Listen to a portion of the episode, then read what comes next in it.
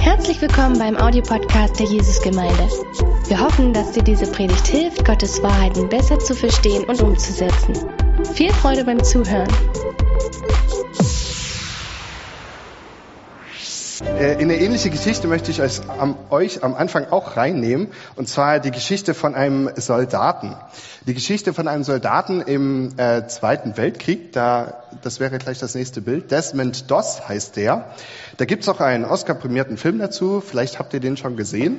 Ähm, dieser Mann ist nicht ganz äh, unbedeutend, denn das ist einer, der war in der US-Armee äh, ausgezeichnet worden mit der höchsten militärischen Auszeichnung, der Medal of Honor, obwohl er nie eine Waffe getragen hat.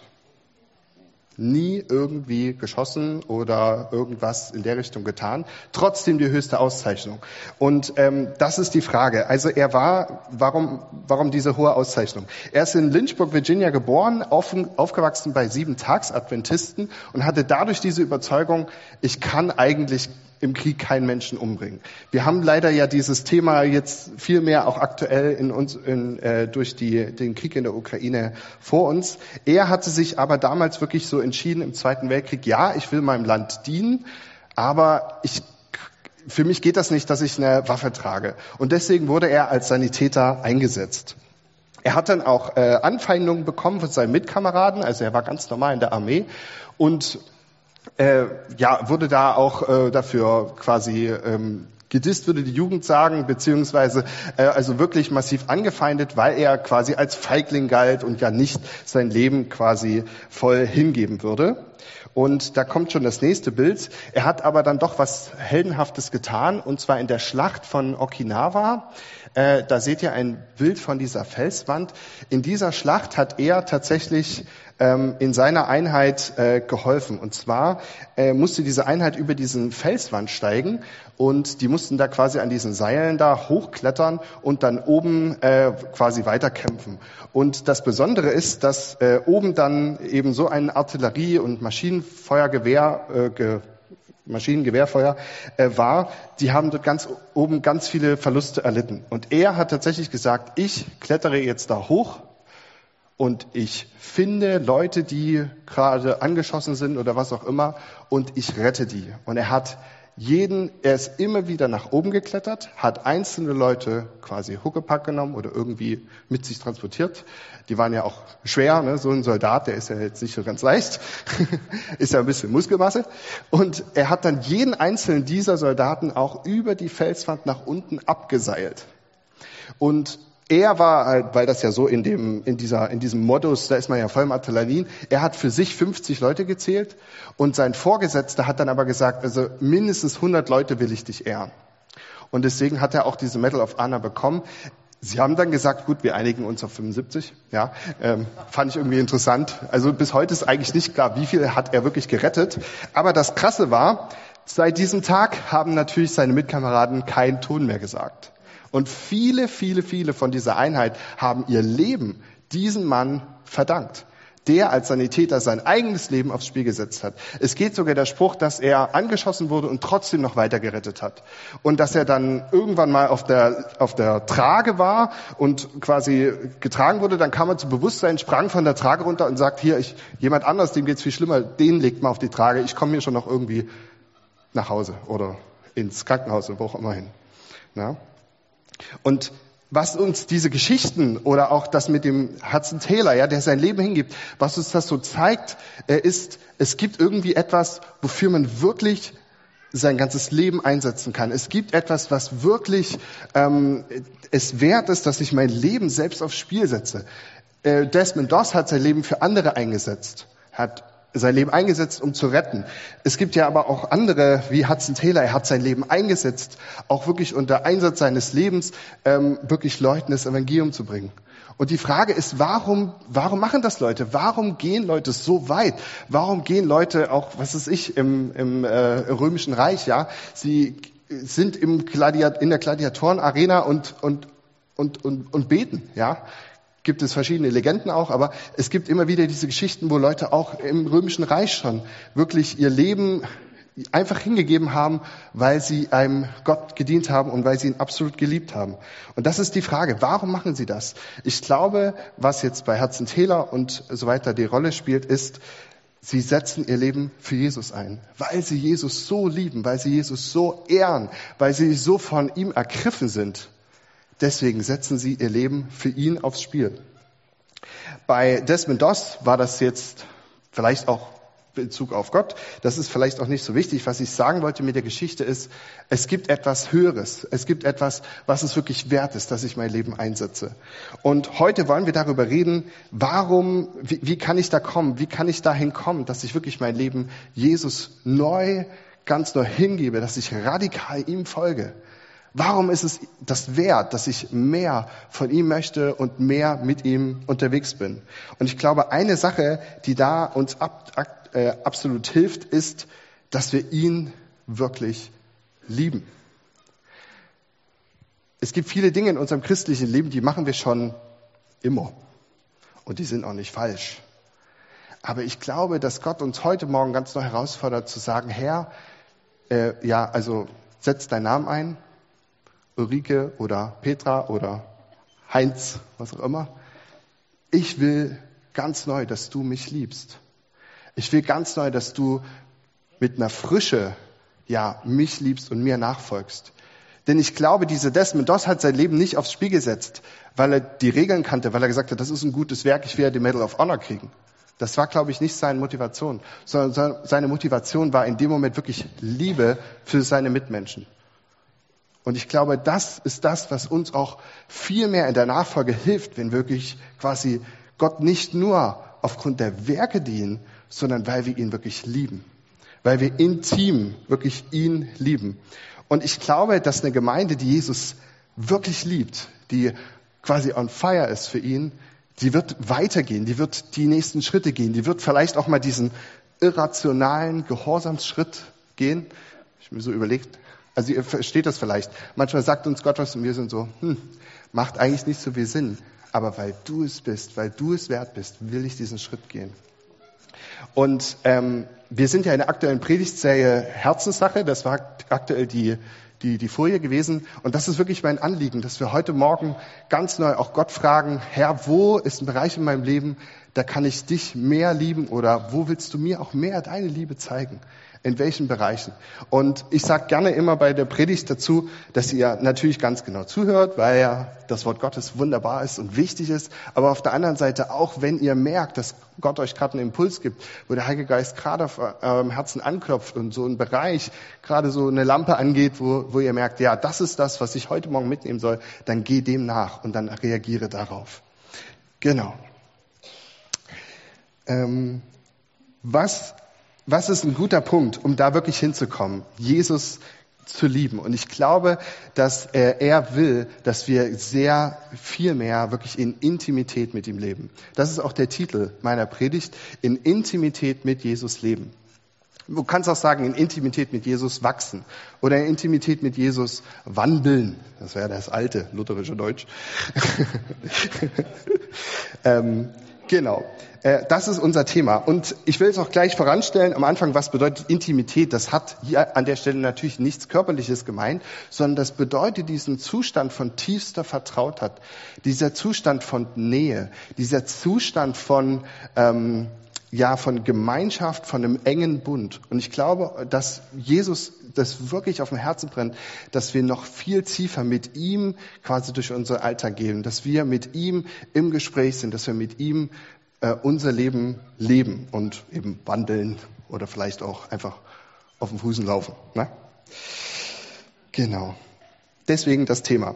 Und äh, ich habe drei Punkte für euch heute mitgebracht. Als erstes wollen wir ins Alte Testament schauen. Wir wollen uns Jesus anschauen und dann auch anschauen, was könnten Blockaden sein, die uns von so einem Leben in Intimität mit Jesus wirklich abhalten. Und als erstes bin ich durchs Alte Testament gestöbert. Das wäre schon der erste Punkt. Und da ist mir eins aufgefallen. Intimität ist quasi eins, ein ganz großer Wunsch von Gott, schon von jeher. Ja, es ist sein Herzenswunsch, dass wir mit ihm in enger Gemeinschaft sind. Und da geht es schon ganz am Anfang los. Wenn du deine Bibel hast, könnt ihr aufschlagen im 1. Mose 1. Äh, da geht es schon los. Der äh, da steht, ähm, und Gott schuf den Menschen in seinem Bild, im Bild Gottes schuf er ihn, als Mann und Frau schuf er sie. Ihr kennt den Vers sicherlich schon, es bezieht sich auf Adam. Adam wurde geschaffen quasi als wie der Prototyp, als der Mensch, der im Garten Eden, in diesem Tempelgarten, wie wir schon öfter mal gehört haben, ähm, lebt und mit Gott in Gemeinschaft ist. Und natürlich, weil Männer alleine ist nie so gut, ja, ähm, hat er natürlich noch Eva dazu bekommen, äh, damit auch nie alles drunter und drüber geht. ich stelle mir da immer vor, Adam alleine im Garten, uiuiui, ja, Tarzan schwingt durch die Bäume und der Abwasch ist nie gemacht. Na gut.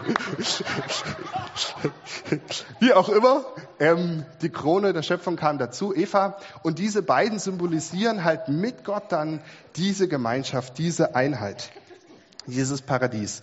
Und im ersten Mose 3, das ist dann schon im dritten Kapitel, wo es dann auch, wo quasi Adam und Eva schon gesündigt haben und ähm, äh, eben der Schlange gehört haben, da steht ja auch, und sie hörten, also Adam und Eva, hörten die Stimme Gottes, des Herrn, der im Garten wandelte, als der Tag kühl war. Und dann verstecken sie sich und sagen, ja, Gott sagt, wo bist du? Und Adam sagt, hat er die Frage wirklich gestellt, um mich zu finden? Er weiß doch, wo ich bin, oder? Ja, also das ist natürlich klar. Ähm, aber die, was ich sagen will, dieser Bibelvers sagt uns, Gott ist im Garten gewandelt, als der Tag kühl war. Kann ich mir wunderbar im mediterranen Raum vorstellen. Abends gehen die Fenster auf und die Läden auf und dann gibt's gute Essen. Genau. Und so ähnlich stelle ich mir das im Garten Eden auch vor. Abends ist halt dann Gott gesagt, hey, ich gehe nochmal und ich wandle mit meinem, mit meinem, äh, mit meinem Gegenüber, mit meinem Ebenbild. So hat Gott sich das Original gedacht. Und ähm, bis dahin war auch diese Beziehung ungehindert. Das ist sicherlich nichts Neues, aber das ist immer wieder das, wo Gott drauf hin zurück will. Er will uns zurückführen in diese Intimität der, ähm, der, des, des Gartens Edens. So, und dann äh, haben es die Menschen eben verbockt. Das ist ja auch ähm, schon länger bekannt.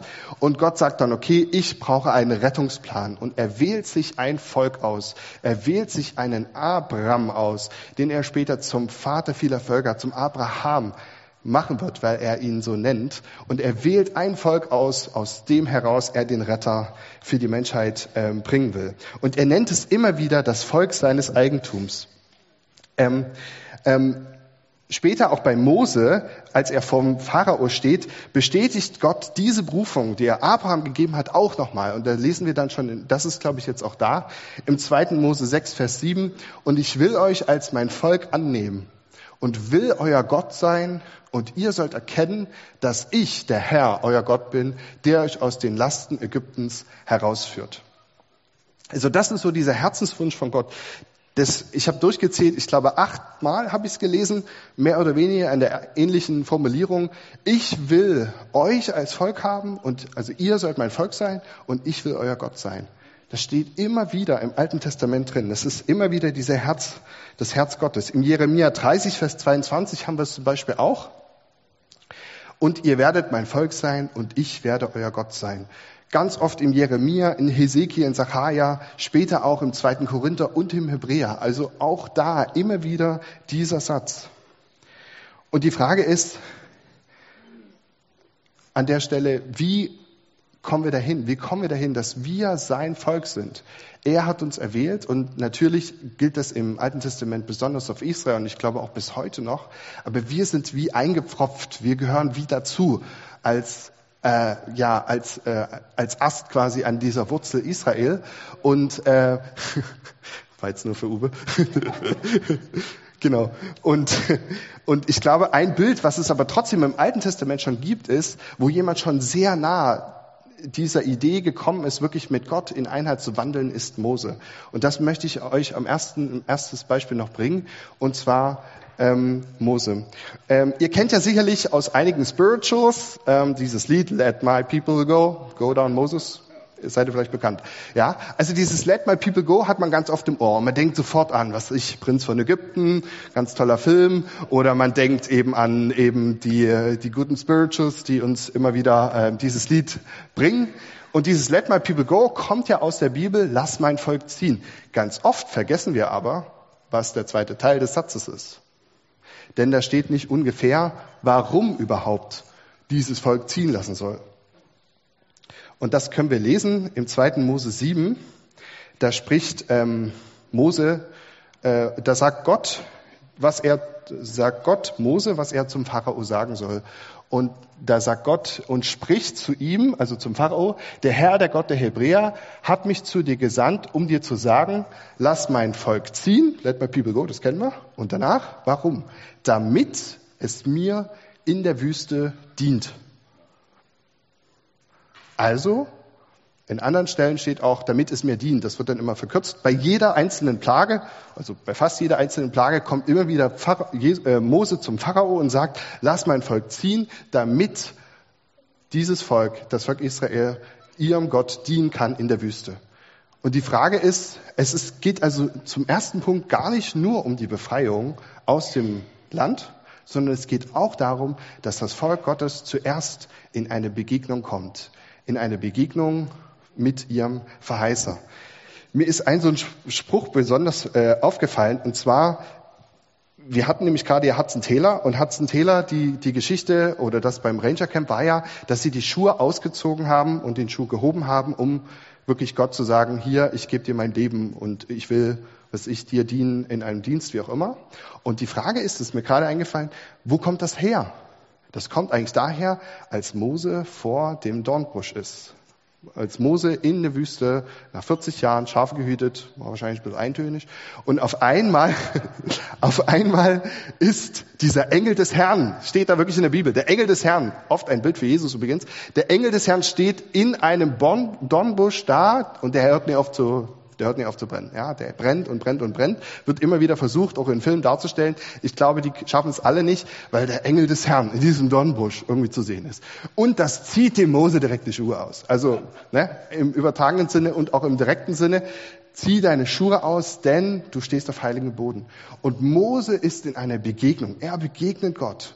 Und Gott offenbart sich ihm ein bisschen später. Ähm, ich bin der, der ich bin. Ich bin Yahweh. Ich bin der, der wirklich der Gott ist, der zu seinen Verheißungen steht von Abraham, Isaac und Jakob. Ich bin der Gott deiner Väter. Und deswegen, weil ich der bin, der ich bin, geh und ähm, ja, tu, was ich dir sage. Ich werde mit dir sein und das Volk befreien. Und Mose hat diese Begegnung. Und ich finde es interessant, dass hier an dieser Stelle steht, lass mein Volk ziehen, damit es in Wüste, mir in der Wüste dient. Mose hatte das Ziel, zuerst das Volk nicht in das verheißene Land zu bringen, sondern zuerst zu seinem Verheißer. Zuerst zu dem, von dem aus die Verheißung wirklich ähm, quasi in dem, dessen Charakter die Verheißung angelegt ist. Ja, wenn das Volk direkt ins verheißene Land gezogen wäre, wäre es ja nie dem Gott begegnet, der wirklich das alles möglich gemacht hat. Und das war eigentlich das Hauptherz von, von Gott auch, wirklich zuerst den Leuten zu begegnen. Wir werden jetzt recht viel Text lesen. Ich hoffe, ihr bleibt mit mir und seid nicht gleich, ähm, gleich rausgetunt. Aber ich denke, es gibt jetzt eine Stelle, die wird ganz wichtig werden. Deswegen bitte ich euch ein bisschen dran zu bleiben. Denn ähm, es gibt da eine ganz Besonderheit. Wie passiert denn das? Was, was passiert, als das Volk in der Wüste Gott begegnet? Das wird sehr interessant. Ähm, Mose konfrontiert nämlich ja dann Pharao, es gibt die Plagen, jede ägyptische Gottheit wird quasi entthront. Ja, die Frösche und so, das sind ja alles die Bilder von den ägyptischen Göttern. Das ist der nächste Predigt. Ähm, oder eine andere. und am Ende vom Lied muss der Pharao das Volk ziehen lassen. Das heißt, Let my people go ist umgesetzt. Die, die, äh, Ägypt, äh, die Ägypter müssen denen auch noch Gold geben und die Israeliten ziehen aus dem Land raus. Und dann ähm, sind sie am Ende des Schilfmeer, wie auch immer, und sie kommen am Berg Horeb an. Und an der Stelle könnt ihr einsetzen, auch die Bibel wieder aufschlagen, 2. Mose, Vers 19, äh, Kapitel 19, da werden wir ganz oft sein. Das ist überschrieben bei mir in der Bibel mit Berufung und Vorbereitung des Volkes.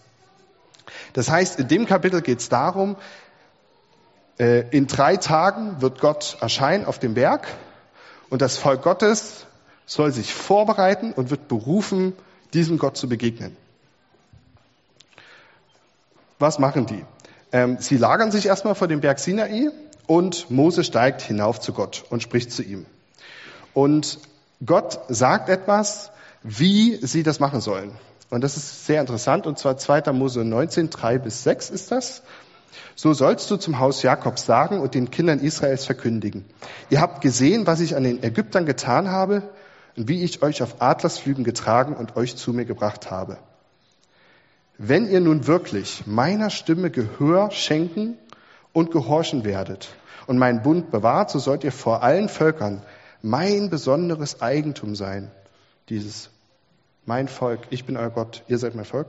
Denn ihr, denn die ganze Erde gehört mir, ihr aber sollt mir ein Königreich von Priestern und ein heiliges Volk sein. Da steckt's wieder drin. Das sind die Worte, die du den Kindern Israels sagen sollst. Mose geht runter vom Berg, gibt es an die Ältesten des Volkes weiter und die Ältesten sagen, ja, Deal, wir machen mit, wir sind dabei, ähm, wir wollen der Stimme Gottes gehorchen. Nicht unwichtig, dass man sich das merkt.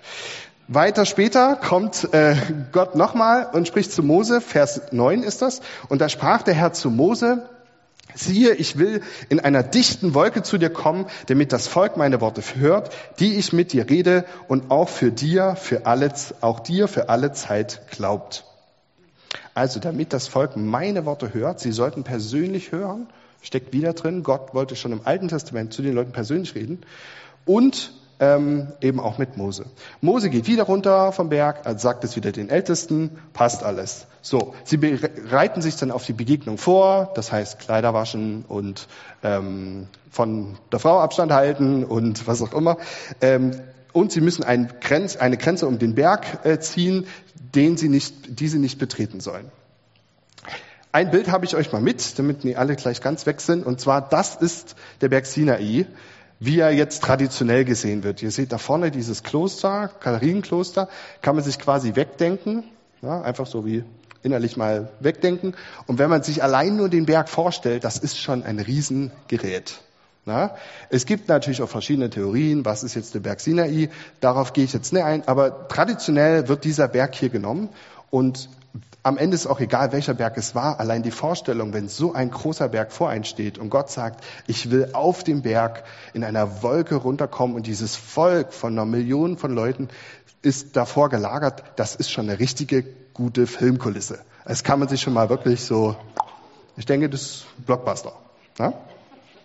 So, und Gott spart auch nicht mit Mitteln, und zwar am dritten Tag kommt dann Gott und es gibt Donner, Blitze, eine dichte Wolke auf dem Berg und der Schall von Schofarhörnern. Für alle Israel-Freunde, ganz laute Schofarhörner.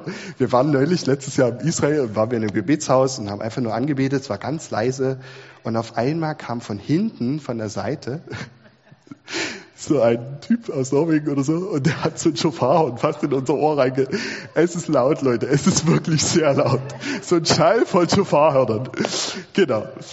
Also wie gesagt, es war auf jeden Fall ordentlich was los und der Berg rauchte und der Berg bebte. Und dann passiert's, Mose redet mit Gott und Gott antwortet mit ihm. Er gibt ihm die zehn Gebote.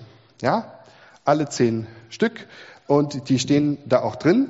Und dann direkt danach, was ist die Reaktion? Direkt nach den zehn Geboten im Kapitel 20, Vers 18.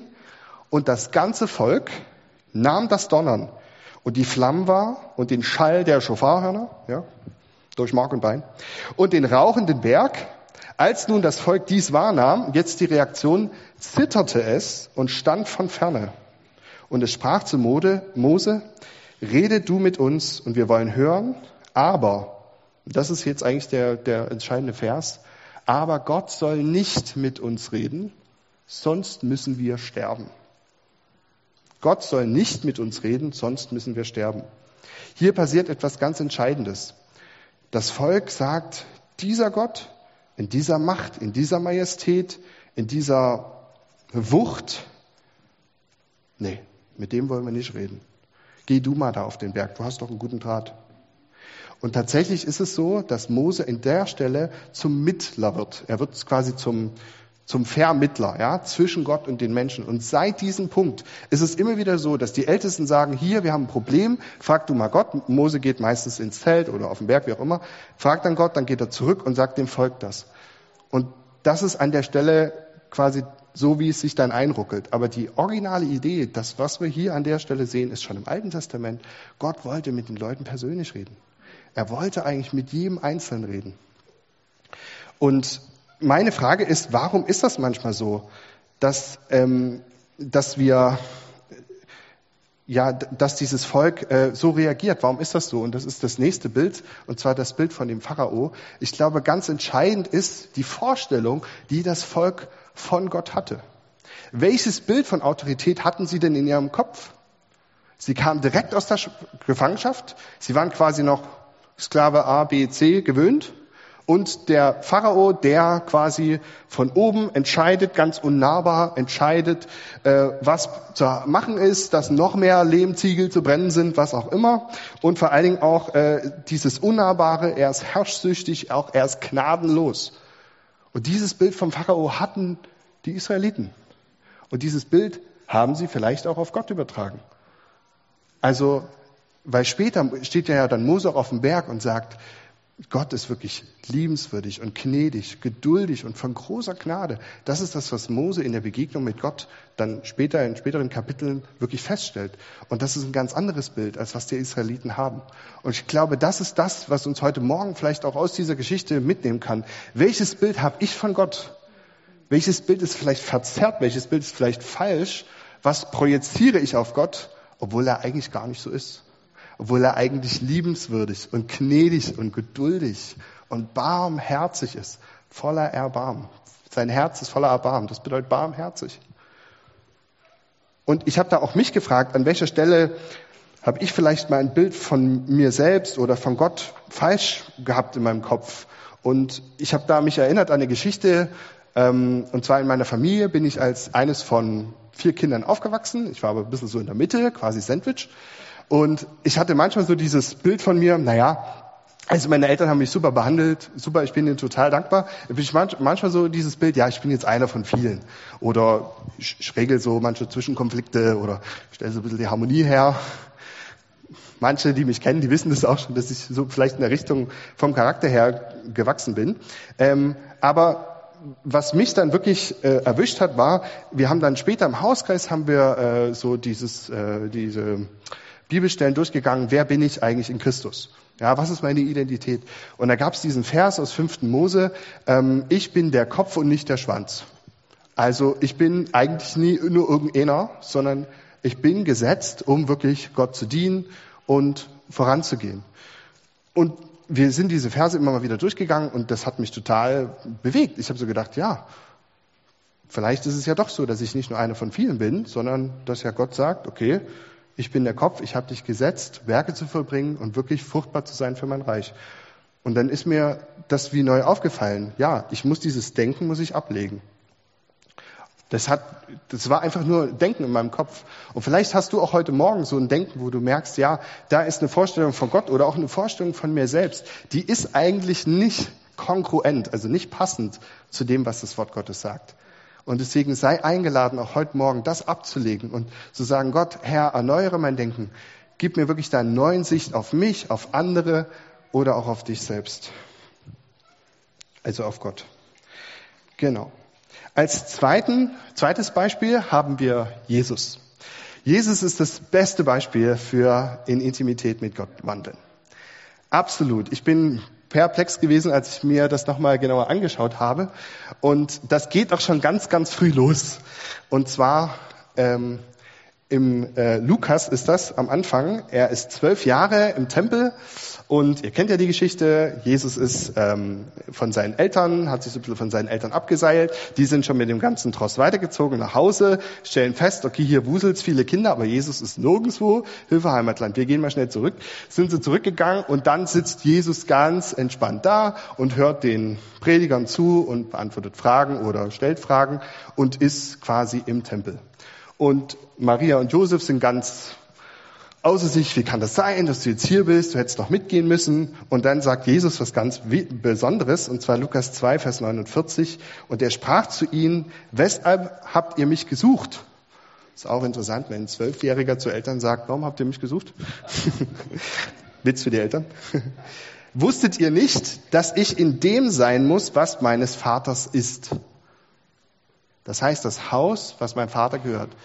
Er spricht natürlich nicht von Josefs Haus und Zimmermanns Werkstatt, sondern von dem Haus seines Vaters, seines himmlischen Vaters. Und sie verstanden das Wort nicht, was er zu ihnen sagte. Ich habe gestern gelacht, als ich das gelesen habe. Es gibt Hoffnung für alle Eltern, die ihre Teenies nicht verstehen. und sie verstanden das Wort nicht, was er ihnen sagte. Ging schon Maria und Josef mit Jesus so. genau.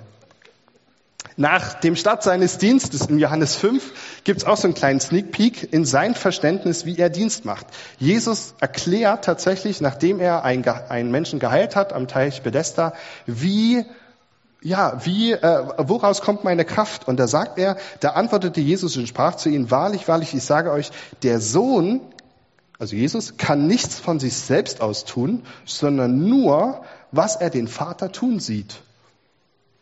Denn was dieser tut, das tut gleicherweise auch der Sohn. Und jetzt kommt die Basis dafür, warum das so funktioniert. Denn der Vater liebt den Sohn und zeigt ihm alles, was er selbst tut, und er wird ihm noch größere Werke zeigen als diese, so dass ihr euch verwundern werdet.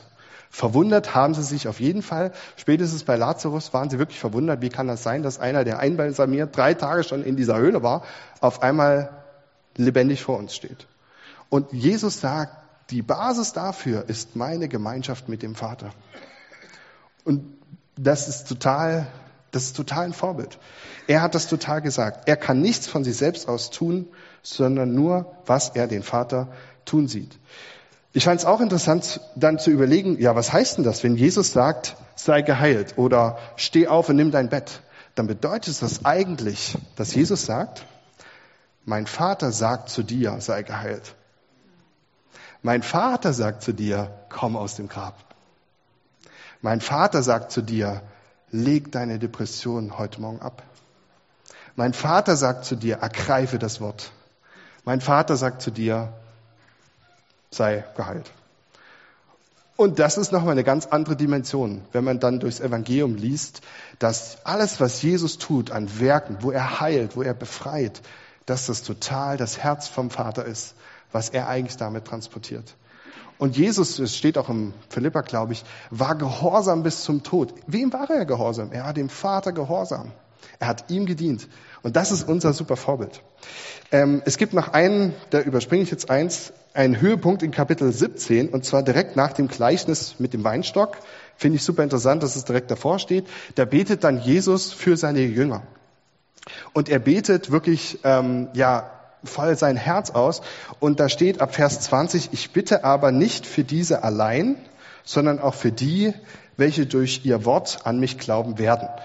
Ich habe extra den Vers genommen, weil das sind wir. Gleich nochmal lesen. Ich bitte, sondern auch für die, welche durch ihr Wort, also das Wort der Jünger, auch an mich glauben werden. Das heißt, er bittet an der Stelle für uns, auf dass sie, was betet er? Was ist das Hauptanliegen von Jesus für seine Jünger? Auch für heute auf dass sie alle eins seien, gleich wie du, Vater, in mir und ich in dir, auf dass auch sie in uns eins seien, damit Ziel, warum? Damit die Welt glaube, dass du mich gesandt hast. Und ich habe die Herrlichkeit, die du mir gegeben hast, ihnen gegeben, auf dass sie eins seien, gleich wie wir eins sind. Ich in ihnen und du in mir, damit sie zur verendeten Einheit gelangen und damit die Welt erkenne, dass du mich gesandt hast und sie liebst, und jetzt sagt Jesus, ich mache noch das Geheimnis, gleich wie du mich liebst. Also Jesus betet für uns und sein Hauptanliegen zum Vater ist zu sagen, Herr, lass sie so eins sein, untereinander, aber auch mit mir, wie ich mit dir eins bin. Und das ist eigentlich so das, das Hauptanliegen, was ich euch heute Morgen mitgeben will. Es gibt mehr. Da ist mehr, dass wir mit ihm jeden Tag wirklich in, in Intimität, also in Einheit leben, dass wir seine Stimme hören. Diese absolute Einheit zwischen Vater und Sohn ist das Vorbild. Und als drittes haben wir die Frage, was kann denn jetzt so eine Intimität mit Gott blockieren? Was können wirklich Dinge sein, die diese Tiefe oder dieses Wachsen der Tiefe zu Jesus verhindern? Und ich glaube, da gibt es einige Dinge, die uns da blockieren können. Äh, als erstes habe ich mir herausgenommen, ja, wie es in einer echten Beziehung ist, wenn man keine Zeit miteinander verbringt. Ganz einfach. Ne? Also wenn ich äh, wenn ich keine Zeit mit meinem Freund verbringe, dann weiß ich wahrscheinlich in zwei Monaten nicht mehr, was aktuell ihn bewegt. Und ja, wenn es noch länger dauert, dann ja, treffe ich mich vielleicht gar nicht mehr, ich sehe ihn nicht mehr oder was auch immer. Ne? Also man lebt sich wie auseinander. Und ich glaube, das kann uns manchmal auch mit Gott passieren, ähm, dass wir quasi, ohne dass wir das wollen, mit ihm uns auseinanderleben. Und ich glaube, was da helfen kann, sind auf der einen Seite wirklich zu sagen, ich will mir bewusst Zeit nehmen für dich, Herr. Ich will mir bewusst Zeit nehmen, wann auch immer das passt am Tag, wirklich ähm, ja deine Stimme zu hören, zu fragen, Herr, was willst, was denkst du eigentlich über meine To-Do-Liste? Was denkst du eigentlich über die und die und die Sachen, die mich gerade bewegen? Und was mir aber auch hilft, und das ist so ein bisschen die zweite Seite, ist eigentlich ein ganz neues Verständnis zu haben, mit Jesus zu gehen. Und zwar gar nicht nur zu sagen, ich habe jetzt meine Zeit mit Gott, und da kann Gott reden, und nach den zehn Minuten, dann machst du wieder meinen Stiefel sondern wirklich zu sagen, Herr, komm einfach in jeden, in jede Minute rein. Du kannst zu mir beim Kochen reden, du kannst zu mir beim Kinderzimmer aufräumen äh, reden. Du kannst immer zu mir reden, weil ich, be ich begehre wirklich, also das ist ein starkes Wort, aber ich, ich wünsche mir wirklich mehr von deiner Gegenwart in meinem Leben. Ich wünsche mir wirklich, dass du mit mir ja auch Geheimnisse teilst. Das ist ein Vers, der kommt beim zweiten, und zwar gibt es auch den Vers, der hat mich neulich sehr bewegt, Psalm 25. Das Geheimnis des Herrn ist für die, welche ihn fürchten, und seinen Bund lässt er sie erkennen. Gott will uns Geheimnisse mitteilen über sich, über, ja, über unser Leben, über das, wie er unsere Zukunft sieht, einfach, ja, auch aus Dingen aus der Vergangenheit, was auch immer. Er will uns wirklich, ähm, ja, das äh, geben, mehr von ihm zu sagen. Genau. Das zweite ist kein Sprechen miteinander. Das ist ein bisschen so ähnlich. Und ähm, da habe ich auch ein eigenes Beispiel. Ähm, mir ist es manchmal auch so gegangen, dass man irgendwie, ja, manchmal so voller Arbeit ist oder so viel tut in, in, im Laufe des Tages, dass man gar keine richtige Zeit mehr hat, mit Gott zu reden. Und ähm, also als Lehrer, ich weiß, da gibt es verschiedene Vorstellungen, wie ist denn das eigentlich so? Aber es gibt Phasen, da sind die Tage wirklich sehr voll und es gibt Phasen wie gerade eben, ne, Ferien, da ist es schon recht entspannt. und in den Tagen, wo es sehr voll ist, wo man auch manchmal abends noch korrigieren muss oder vorbereiten muss oder was auch immer, ähm, da ist mir dann aufgefallen, dass ich eigentlich immer schon auch Zeit habe, Gott zu begegnen, einfach während ich unterwegs bin. Und das ist jetzt eine Idee, wie ich es bei mir in meinem Leben gelöst habe. Ich bin einfach, ich muss immer 20 Minuten in die Schule fahren mit dem Auto. Das ist einfach der Weg. Und ich habe mir jetzt vorgenommen, einfach, oder ich habe das schon ganz oft gemacht, dass ich mir einfach früh, wenn ich losfahre, mache ich mir ein bisschen Lobpreismusik an und ich frage einfach Gott, Herr, was hast du für den Tag vor? Ich sage mal, das und das Elterngespräch habe ich und die und die Konferenz und das Problem mit der Kollege, Kollegin oder der Schüler, Schüler, Schüler, wie auch immer. Und ich bringe Gott einfach die Dinge hin und sage, Herr, hilf mir, ähm, und ähm, vielleicht hast du eine Idee. Und ganz oft sind mir dort schon auf dieser Autofahrt wirklich Dinge eingefallen oder Gott hat zu mir gesprochen und hat mir total im Alltag geholfen. Und vielleicht habt ihr, ein, ihr habt natürlich einen anderen Alltag. Das ist, sieht ja bei jedem anders aus. Aber einfach frage auch Gott, wo kann ich vielleicht so eine Zeit einbauen? Was ist noch eine Blockade? Ungeklärte Dinge sind im Weg. Das kann ganz vieles sein. Das kann Unvergebenheit sein gegenüber anderen Menschen, gegenüber Gott. Das kann Ärger sein gegenüber Gott. Das kann eben, wie gesagt, dieses verzerrte Bild sein, dass wir ihn als, was ich, distanten, abwesenden Gott sehen oder dass wir ihn als Ankläger sehen. Es kann aber auch Sünde gegenüber Mitmenschen sein, dass ich merke, ah, ich habe eigentlich, ich komme jetzt gerade hier quasi vor Gott und will gerade mit ihm reden und ich merke, da ist aber eigentlich was, das muss ich erstmal mit meinem Freund oder mit meinen Leuten aus dem Hauskreis oder was auch immer, mit dem erstmal klären, weil da ist irgendwas vorgefallen. Und ich glaube, dass auch das ähm, manchmal uns einfach abhält. Das Schöne ist ja, wir können einfach den Heiligen Geist fragen. Wir können ihn fragen, Herr, hilf mir, was ist jetzt gerade los? Ähm, ja, was muss ich tun? Und es ist total leicht mit dem Heiligen Geist, dass er uns das dann sagt. Genau. Wie kommen wir zurück zu der ersten Liebe?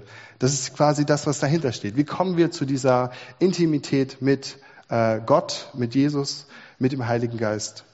Und es gibt eine Stelle im, in der Offenbarung, da steht das auch mit drin, Offenbarung 2, das ist das Sendschreiben an Ephesus und das ist auch schon die letzte Bibelstelle.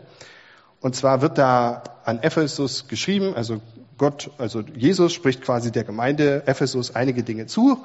Uh, jetzt bin ich doch zweit gelaufen. und, äh, und sagt verschiedene Dinge. Und dann sagt er aber eine Sache, eine Sache, die möchte ich eigentlich, dass du die veränderst. Und das steht, aber ich habe gegen dich, also du solltest verändern, dass du deine erste Liebe verlassen hast. Das ist das, du hast diese Intimität mit Gott verlassen. Du bist vielleicht sehr in den Dienst hineingekommen oder du bist sehr auf die Arbeit fokussiert oder du bist, ja, deine Prioritäten sind da an der Stelle durcheinander gekommen. Gott ist nicht mehr an der ersten Stelle. Und das Schöne ist, Gott wird uns nie irgendwas, irgendwas sagen, was er an uns kritisiert, ohne uns die Lösung zu sagen. Er sagt direkt danach, was ist das, was ich, was ich mir von dir wünsche, Gemeinde Ephesus, und es kann auch heute du oder ich sein. Bedenke nun, wovon du gefallen bist und tue Buße und tue die ersten Werke. Tue Buße heißt einfach, erneuere dein Denken. Ja, gib Gott einfach die Möglichkeit, äh, ja, Dinge abzulegen, Denken an, anders zu denken oder auch eben wirklich Sünde aufzuräumen. Und auf der anderen Seite tue die ersten Werke. Das heißt, ja, suche mich wieder ganz neu. Höre meine Stimme, lies in der Bibel, bete wirklich Gott auch an. Ähm, auch gerade was Lobpreis angeht, wünsche ich mir auch, gerade auch für uns, dass wir die Zeit im, im Lobpreis auch ganz bewusst wirklich quasi ja, nutzen klingt so, aber dass wir quasi die Zeit bewusst genießen. Es ist nicht nur die Vormusik zur Predigt, sondern es ist wirklich eine Zeit, wo wir Gott begegnen können, wo er zu uns spricht. Das macht er auch. Und das, ich sehne mich einfach danach nach mehr. Und eben auch zu dienen. Ja, auch wirklich die Dinge zu tun, die, ähm, wo du weißt, okay, da hat mich Gott hingestellt und da diene ich treu. Gut, zum Abschluss. Ich glaube sicher, dass die Gemeinde, die Jesus liebt, die wird die Welt verändern, weil aus der Liebe heraus macht man einfach manchmal wirklich verrückte Dinge. Und das, danach sehne ich mich ganz sehr. Es gibt noch ein letztes Beispiel, was ich euch bringe. Und zwar zwei Herren, Leonard Dobermann und David Nitschmann. Die sind, das war das Bild davor, zwei ähm, zwei Menschen, die kommen aus Herrnhut, das ist dieser wunderschöne Ort in der Oberlausitz, unbedingt mal hinfahren. Und jetzt wieder zurück. Ähm, genau, diese zwei Herren waren die ersten, die gesagt haben, ähm, das eine war ein Töpfer und das andere äh, war ähm, einer, der dann später ein Bischof geworden ist. Und diese zwei haben gesagt, wir wollen unser Leben wirklich ganz für das Reich Gottes aufgeben.